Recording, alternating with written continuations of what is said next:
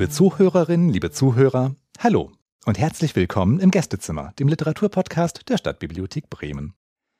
Mein Name ist Martin Renz und heute bei mir zu Gast ist Jutta Michels. Hallo, Frau Michels. Ja, hallo, Herr Renz. Herzlich willkommen hier im Gästezimmer in Fegesack. Ich freue mich sehr über Ihren Besuch und wenn Sie bereit sind, möchte ich direkt mit unserem üblichen Ritual und den zehn Fragen einsteigen. Ja, schießen Sie gern los. Super. Kaffee oder Tee? Ähm, beides tatsächlich, aber morgens Tee. Getrennt voneinander, vermute ich. Ja, oder relativ knapp nacheinander, aber nicht in einem Becher.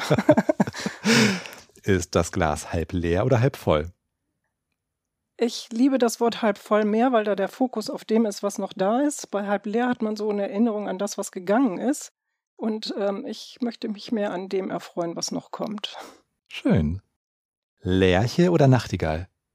Im Sommer vielleicht eine Lerche, im Winter Nachtigall oder eventuell Siebenschläfer.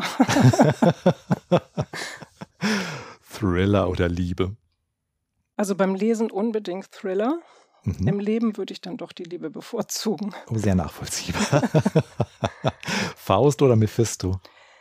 Ähm, Faust, aber ich glaube mit einer ganz gehörigen Portion oder einem Hauch Mephisto dabei. Das ist alleine schon, weil ich eben Krimis auch schreibe, brauche ich diese dunkle ja. Seite. Bleistift oder Schreibmaschine? Ähm, beides im Wechsel tatsächlich. Also meine ersten Gedanken schreibe ich noch mit der Hand auf oder male mir irgendetwas, was mich an irgendetwas erinnert. Dann schreibe ich natürlich die Geschichten auf dem Computer und ähm, drucke mir das wirklich aus, um das dann nochmal nachzulesen. Und da kommt dann wieder der Bleistift. Okay. Spontan oder mit Plan? Ja, da muss ich eingestehen, dass ich sehr spontan meine Pläne ändere. ah, schöne Antwort. Leipzig oder Frankfurt? Ähm, also ich hatte ja das Glück schon äh, durch meinen Verlag Schünemann mehrfach in Frankfurt sein zu dürfen. Deshalb würde ich gerne mal nach Leipzig. Hm, okay, gut. Werder oder Bayern? Ja, ähm, geografisch bin ich ganz klar Nordlicht, obwohl ich in Düsseldorf geboren wurde und dann verschleppt wurde in den Norden. Ähm, wenn das sich auf Fußball bezieht, muss ich gestehen, ich bin eine absolut fußballfreie Zone. Es hat mein volles Desinteresse.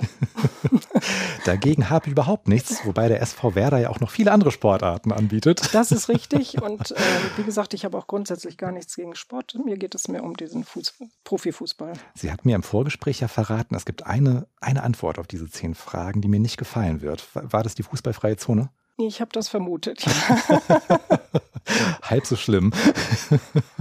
Ich gestehe, ähm, ich, ich, ich, wohne in einer ähnlichen Gegend wie Sie. Okay.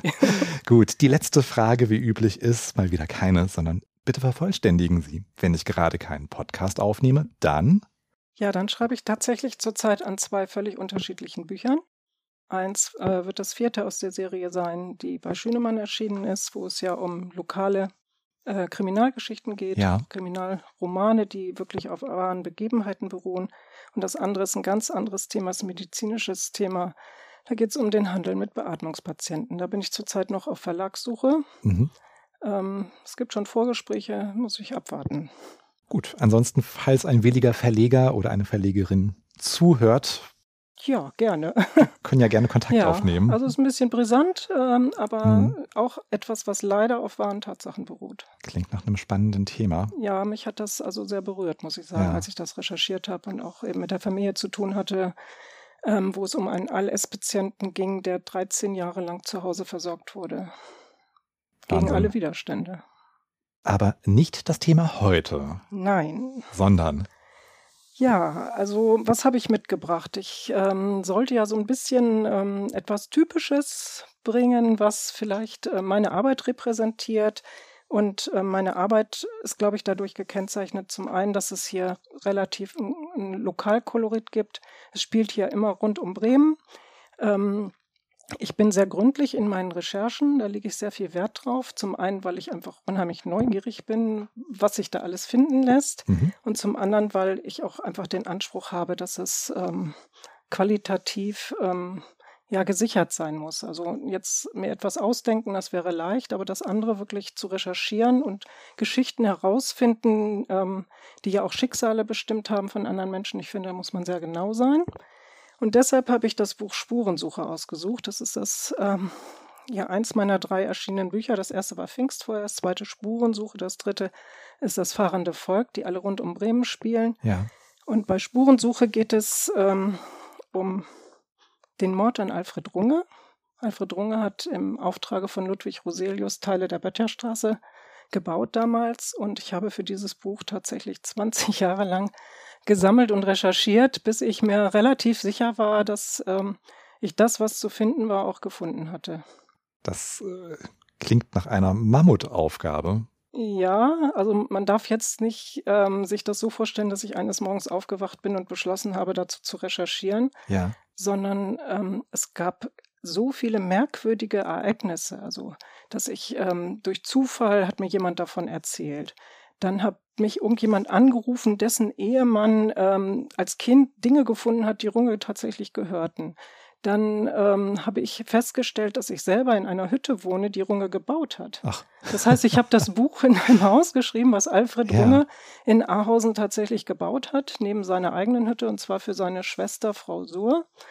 Der Sohn Otto Suhr war Bürgermeister in Berlin. Also der muss irgendwann mal in unserer Hütte auch gewesen sein. mhm. Und was ich dann leider auch feststellen musste, ist, dass dieses Haus mal einen Preis gewonnen hat auf einer braunen Messe, also einer Nazi-Messe für idealtypisches deutsches Material.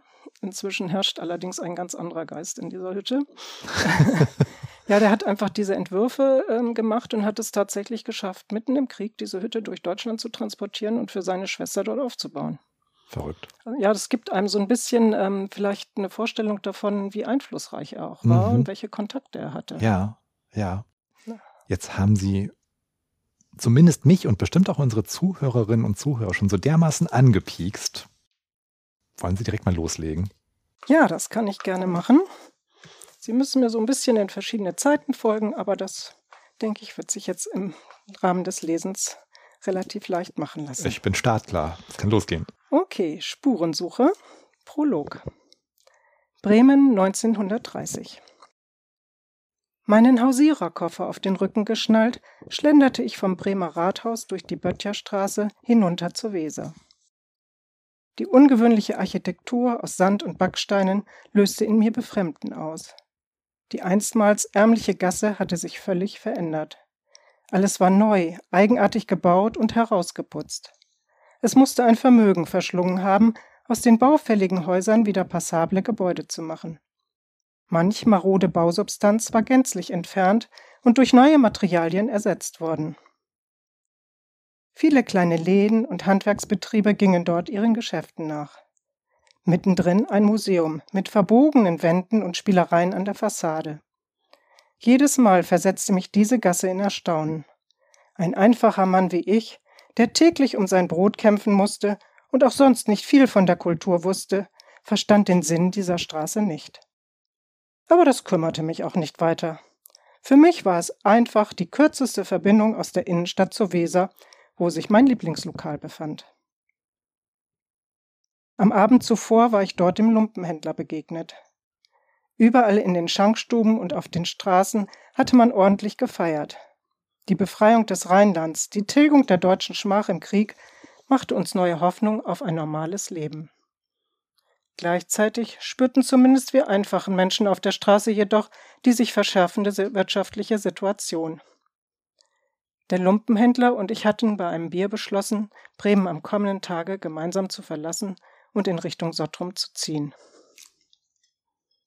Ahausen in den 1990er Jahren. Nicht weit von hier ist jemand ermordet worden. Den Täter hat man aber nie gefasst, flüsterte der alte Mann ihr zu und sah sie bedeutungsvoll an. Sie zuckte zurück angesichts der erschreckenden Mitteilung und des alkoholschwangeren Atems ihres Gegenübers. Der ältere Herr beugte sich noch weiter über den Kaffeetisch zu ihr herüber. Er übertrat ihre persönliche Grenze, den gewissen Abstand, den man zu Mitmenschen normalerweise wahre. Sie konnte nicht weiter ausweichen. Die Rückenlehne des Essstuhls ließ ihr keinen Bewegungsspielraum mehr. Dann spürte sie zu ihrem Erschrecken auch noch seine raue Hand auf der ihren. Ich meine ja nur, weil Sie doch so gänzlich alleine dort drüben im Wald wohnen, fügte er vorgeblich besorgt hinzu und zwinkerte mit dem linken Auge. Er genoss den Moment. Sie schwieg, blickte ihn irritiert an und hoffte, dass er seine Hand zurückziehen würde. Die Berührung war unangenehm und zudringlich, fast schon übergriffig. Damit hatte sie auf dieser Feier nicht gerechnet. Obwohl sie im Grunde überhaupt keine Vorstellung davon gehabt hatte, womit sie rechnen sollte. Die Einladung zum Geburtstagscafé ihrer Nachbarin hatte sie überrascht. Noch niemals zuvor war sie zu einem 85. Geburtstag eingeladen gewesen. In ihrer Familie wurde man nicht so alt. Ein weißes Alpenpfeilchen in Händen war sie als letzter Gast zu dem Kaffeekränzchen erschienen. Sie fand eine lustige Geburtstagsgesellschaft vor, die, so ließen die geleerten Likörflaschen auf der Kaffeetafel vermuten, dem Alkohol schon reichlich zugesprochen hatte. Mathilde hatte auf dem letzten freien Stuhl Platz genommen, wo ein unberührtes Gedeck mit Goldrand für sie bereitstand. Die Anwesenden beobachteten sie dabei genau. Doch insgesamt war die Stimmung angenehm, man begegnete ihr freundlich und aufgeschlossen. Nur der ältere Herr, der ihr am Tisch gegenüber saß, hatte sie eingehend gemustert und nun offensichtlich großen Spaß daran, Mathilde mit seinen Andeutungen zu erschrecken. Was will er? Testen, ob ich ängstlich bin, überlegte Mathilde und beschloss, sich auf keinen Fall einschüchtern zu lassen. Die anderen Anwesenden kannten sich wahrscheinlich schon seit einer Ewigkeit und pflegten einen engen Kontakt. Entsprechend angeregt verliefen die Gespräche, die sich fast ausschließlich um die jüngsten Ereignisse im Dorf drehten. Allerdings war Mathilde aufgefallen, dass immer wieder auch kleine Andeutungen fielen und die Sticheleien zeigten, dass hier Menschen zusammensaßen, die mehr voneinander wussten, als so manchem lieb war. Nur mit ihr konnten die Gäste nicht zurecht etwas anfangen. Herrenschneider, hör auf mit diesen alten Geschichten, forderten dennoch gleich mehrere der Anwesenden den älteren Herrn unisono auf. Einige Tage später. Der Herrenschneider lehnte wie so oft an seinem Gartenzaun und hatte die Arme darauf abgelegt. Er glich einem in die Jahre gekommenen Raubvogel, der die Straße auf der Suche nach einer Gesprächsgelegenheit hinauf und hinunter spähte.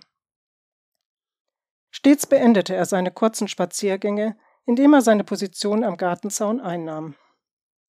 Seine Frau begleitete ihn häufig, um dann ebenfalls am Zaun zu verharren. An diesem Morgen wollte Mathilde einige kleine Besorgungen im Dorfladen tätigen, und heute kam ihr die Gelegenheit zu einem Gespräch gerade recht. Die Erzählung von dem Mord hatte Mathilde doch tiefer verunsichert, als sie sich es eingestehen wollte. Wenn hier wirklich ein Mörder in Aarhausen herumläuft, ist es sicherlich nicht verkehrt, mehr zu erfahren, dachte sie sich. Sie haben mir vor ein paar Tagen eine sehr unruhige Nacht beschert, begann sie ohne Umschweife das Gespräch. Der Herrenschneider und seine Frau sahen sie kurz fragend an, dann grinste er wissend. Ist wohl doch ein wenig unheimlich, wenn man so allein im Wald hockt und nicht recht weiß, was um einen herum passiert ist, sagte der Herrenschneider, bevor seine bessere Hälfte ihn ins Wort fallen konnte. Besonders wenn man eine Frau ist und noch dazu recht jung und ansehnlich. Ich möchte mich nicht vor einem Phantom fürchten, deshalb bitte ich Sie, mir etwas mehr über diesen Mord zu erzählen, ermunterte Mathilde ihn. Sein Gesicht bekam einen ernsten Ausdruck. Seine Frau schüttelte den Kopf. Ist besser, du redest nicht davon. Es waren schwierige Zeiten, mahnte sie ihn. Doch Mathilde spürte, dass es ihm ein echtes Bedürfnis war, die Geschichte zu erzählen, und lächelte ermutigend. Ich weiß es noch, als wäre es gestern geschehen, begann er, ohne dem Einwand seiner Frau Beachtung zu schenken. Es war ein Tag im April, als der Jagdpächter Runge mit seinem Fahrrad hier an unserem Haus vorbeiradelte.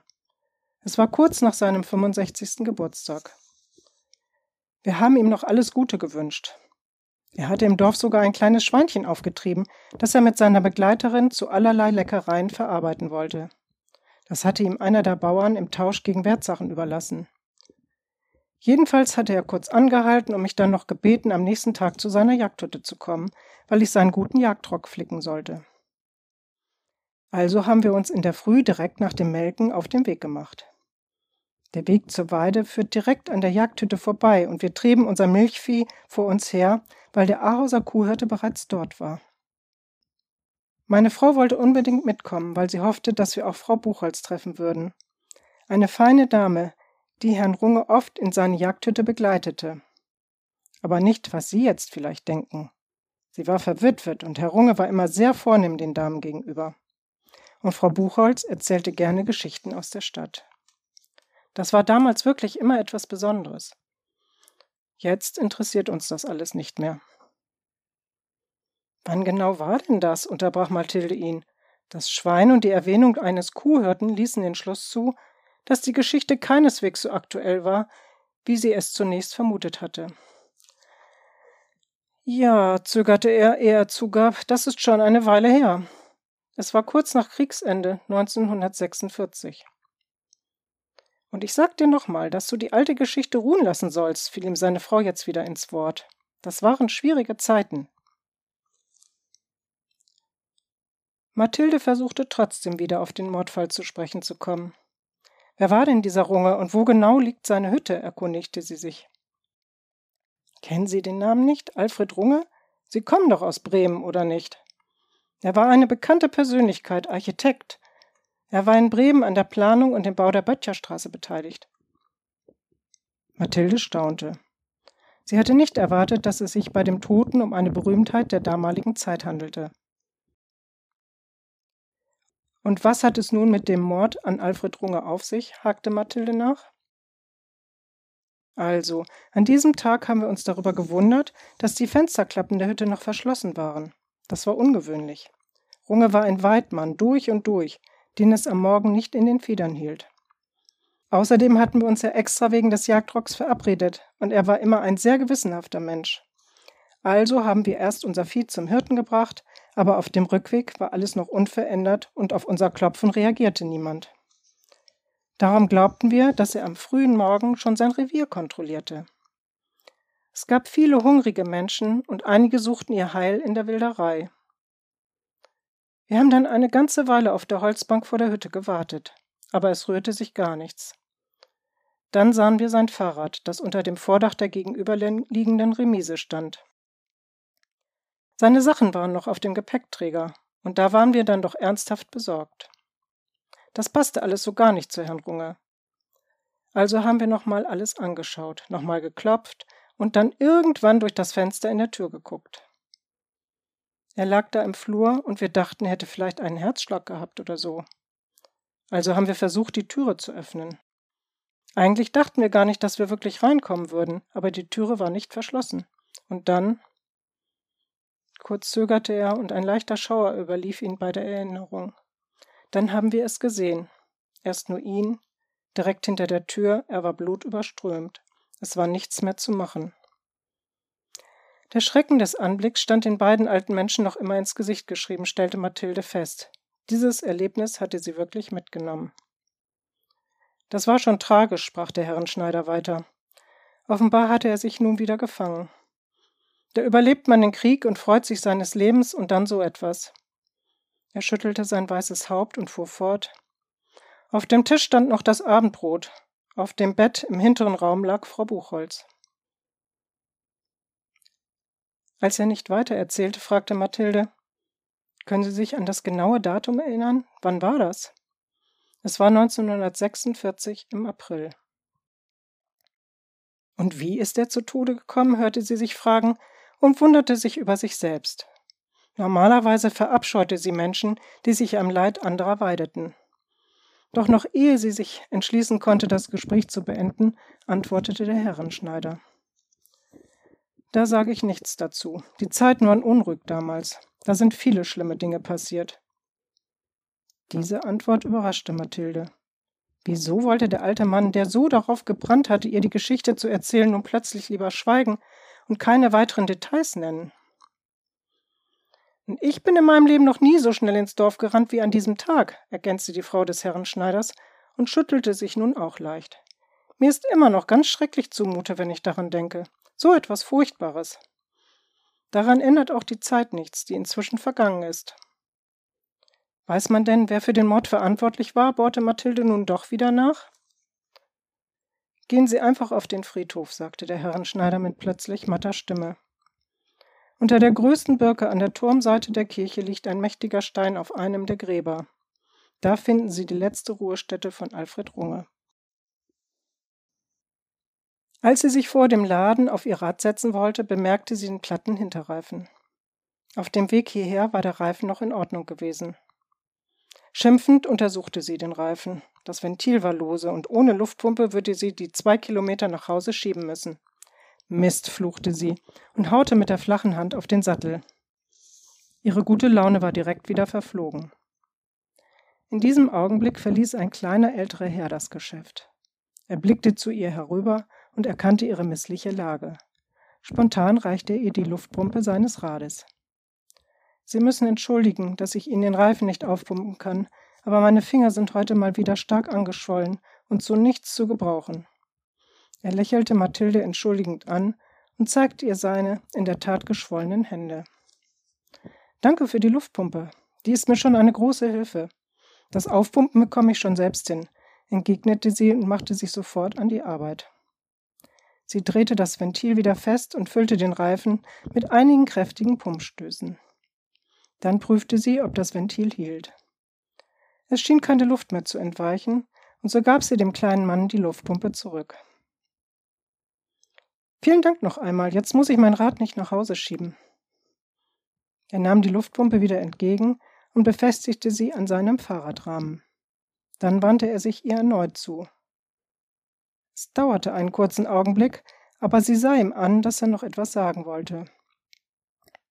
Also lächelte sie ihn an und wartete geduldig ab. Sie interessieren sich für den Architekten Runge? Ja, sagte sie, etwas überrascht von dieser Wendung. Mit einer so schnellen Antwort auf ihren Zettel hatte sie nicht gerechnet. Was genau möchten Sie denn wissen? Sie haben da ja so einen Zettel am Brett befestigt, auf dem steht, dass Sie gerne etwas zu Alfred Runge wissen möchten, forschte er nach. Mich interessiert, was er für ein Mensch war und wie der arme Mann hier zu Tode kam. Außerdem habe ich mich gefragt, wie es ihn nach außen verschlagen hat und ob man etwas über das Motiv für die Tötung weiß. Der Herrenschneider hat da so einiges angedeutet und ich bin zugegebenermaßen ein bisschen neugierig geworden, versuchte sie ihr Anliegen zu erklären. Der Herrenschneider, sagte der kleine Mann wissend. Dann musterte er sie und fragte, wann hat er Ihnen davon erzählt? Also erzählte Mathilde ihm von der Geburtstagsfeier. Es waren schwierige Zeiten, an die sich viele nicht gerne erinnern, wissen Sie. Darum bin ich erstaunt, dass er Ihnen gegenüber. Hm, aber andererseits lässt ihn diese Geschichte auch nicht mehr los. Bei mir ist das etwas anderes, erklärte er. Ich lese sehr gerne, in alten Schriften oder Büchern. Auch mit den Geschehnissen des Zweiten Weltkriegs und besonders mit der Ahauser Geschichte habe ich mich intensiv beschäftigt. Manche im Dorf spotten über mich und behaupten sogar, dass es mir nicht gut tut, die Nase so häufig in Bücher zu stecken. Er räusperte sich und schwieg kurz. Mathilde dachte schon, dass sie ihn nicht mehr erfahren würde, doch dann fuhr er fort. Als Alfred Runge ermordet wurde, war ich noch ein Jugendlicher. Ich hatte Glück gehabt, ich musste im Krieg nicht zum Volkssturm. Einige meiner Schulkameraden hatte es kurz vor Kriegsende getroffen und sie mussten einrücken. Ein paar kamen nicht zurück. Aber das mit Herrn Runge war nach dem Krieg, 1946.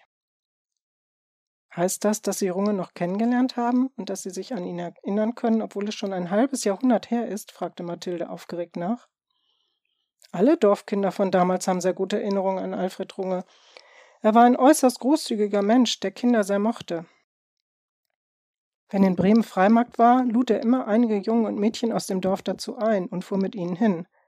Er spendierte nicht nur die Fahrt, sondern auch alles auf dem Freimarkt. Es war ein großes Glück, wenn man mitfahren durfte. Vor dem Krieg ist er sogar einmal mit uns zum Weihnachtsmärchen ins Bremer Theater gegangen. Und in jedem Jahr bekamen wir in der Schule von Herrn Runge ein Buch geschenkt.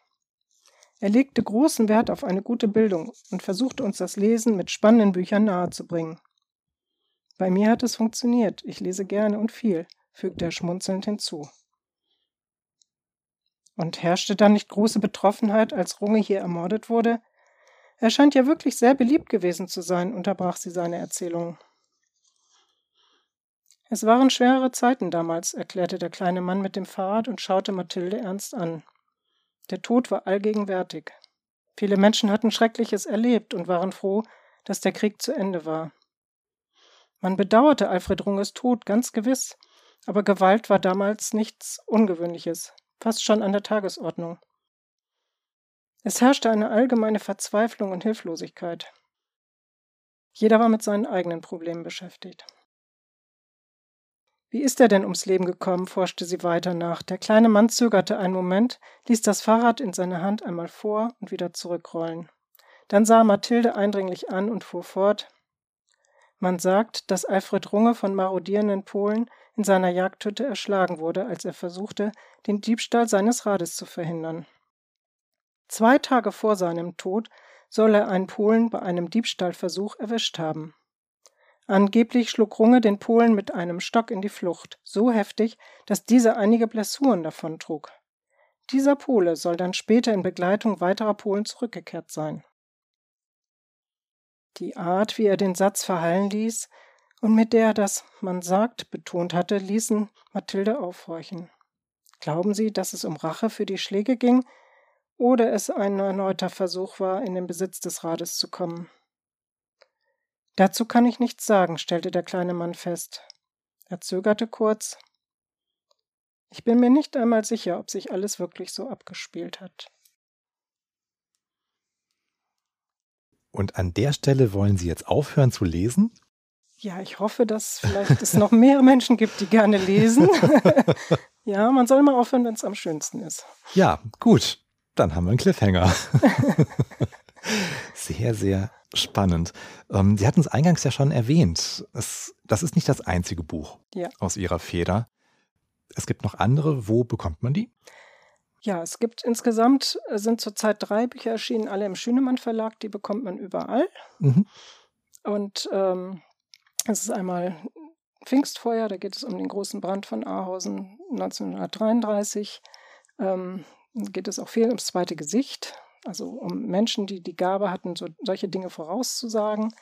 Dann das zweite ist dann die Spurensuche und das dritte ist das fahrende Volk. Da geht es dann ähm, um einen ganz mysteriösen Mordfall, der in Außen geschehen ist und in Leitmeritz in Böhmen aufgeklärt wurde.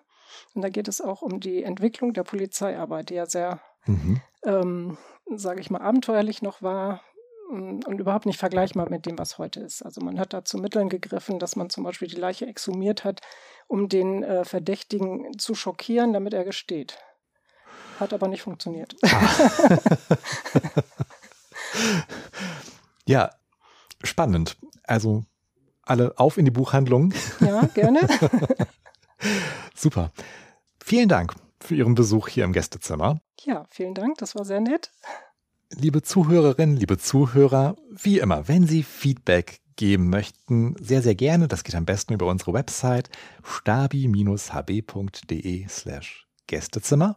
Wenn Ihnen dieser Podcast gefallen hat, erzählen Sie es gerne weiter und vergeben Sie auch gerne fünf Sterne, meinetwegen auch viereinhalb. Die Autorinnen und Autoren und ich, wir freuen uns über Ihren Support. Das war's für heute aus dem Gästezimmer der Stadtbibliothek Bremen. Vielen Dank fürs Zuhören und bis zum nächsten Mal. Ja, und tschüss.